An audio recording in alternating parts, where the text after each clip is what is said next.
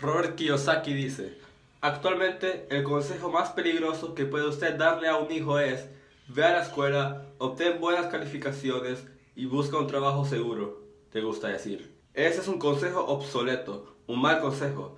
Si usted pudiera ver lo que ocurre en Asia, en Europa, en Sudamérica, estaría tan preocupada como yo. Robert considera que es un mal consejo, porque si desea que sus hijos tengan un futuro financiero seguro, no pueden jugar de acuerdo con las reglas antiguas. Simplemente es demasiado riesgoso.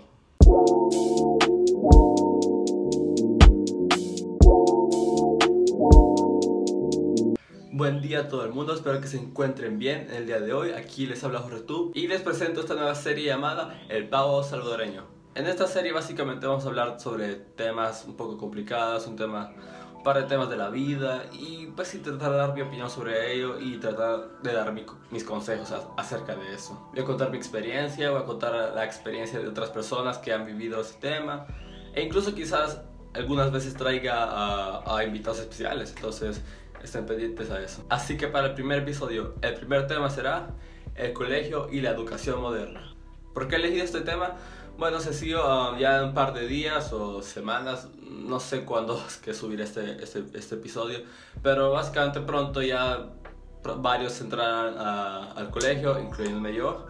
Y pues sí, quería como que reflexionar sobre este tema que ha sido discutido últimamente durante los, los últimos años. Entonces, definitivamente vale la pena escuchar esto, así que espero que les interese.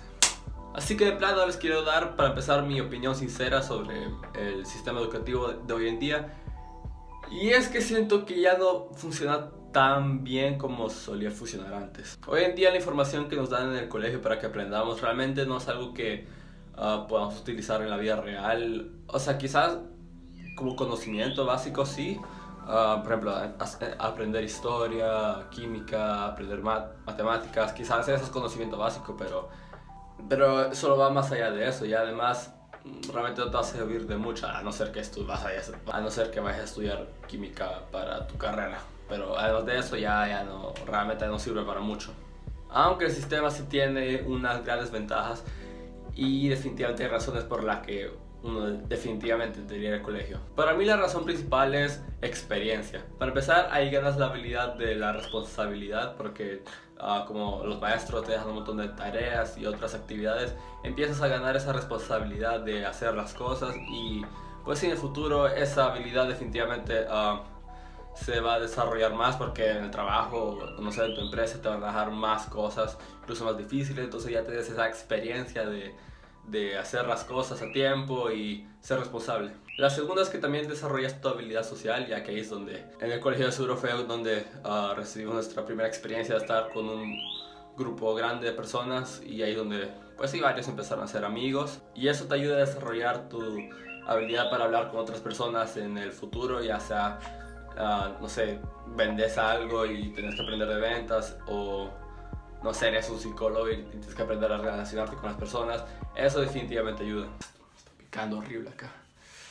Y la última es que ahí, bueno, ya en primaria ya obviamente aprendes a leer, aprendes a escribir, aprendes a hablar incluso y aprendes varias habilidades técnicas que todos tienen que saber a este punto. Pero el problema ya empieza cuando ya entras como en bachillerato. Si les soy sincero, estos últimos años de bachillerato quizás son los que menos me ha gustado de todo mi periodo de colegio. Y es porque simplemente, no te, como dije al principio, no te enseñan lo necesario para el futuro.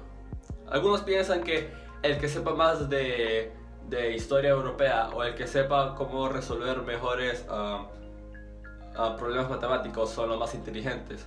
Pero no, para mí el más inteligente es el que sabe resolver cualquier problema. O sea, cualquier problema, o sea, del más chiquito hasta el más grande, o sea, sabe, es el que sepa mejor reaccionar a ese problema y sepa mejor resolverlo.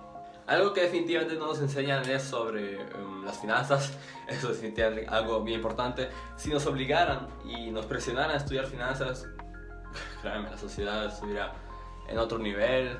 Hay otros temas que también sería cool que nos enseñaran así obligatoriamente, no sé, como a psicología, entender cómo funciona la mente humana. Y no es como que nadie aprenda estos temas, obviamente tenemos que aprender estos temas, pero el problema es que como sentimos la presión de estar al 100% en el colegio, ah, terminamos aprendiendo estos temas importantes, importantes de la vida cuando ya tenemos como unos 27, incluso unos 32 por ahí, o sea, ya en un punto um, bastante avanzado de tu vida. Pero yo, en mi opinión, tengo una manera de poder uh, sobrevivir al colegio pasando y a la vez um, aprender nuevos conocimientos de una a una temprana edad.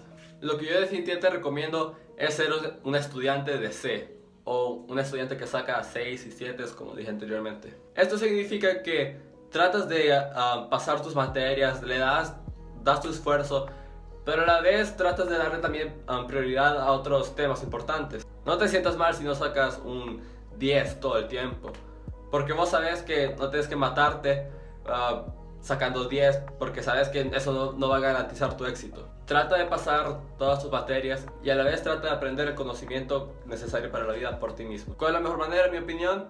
Leyendo libros.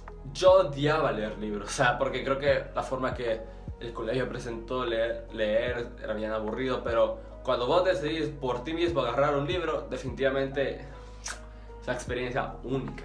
Trata de leer libros sobre, ah, ah, como libros de, desarrollo personal y hay varios, hay varios, hay varios de, no sé, como de la psicología, hay, de finanzas, hay de creatividad. Los de finanzas definitivamente son los que más recomiendo. Ah, también trata de tomar cursos en línea. Ah, hay varios cursos que se encuentran en internet, hay varios sitios web que ofrecen todo tipo de cursos, algunos pagados, unos gratis, ahí trata de ver qué, es tu situación, qué es lo mejor para vos. Y ahí tomate un curso de, no sé, lo que te guste, uh, marketing, uh, programación, yo, qué sé, lo que te gusta a ti, tu pasión, lo que vos querés hacer de grande.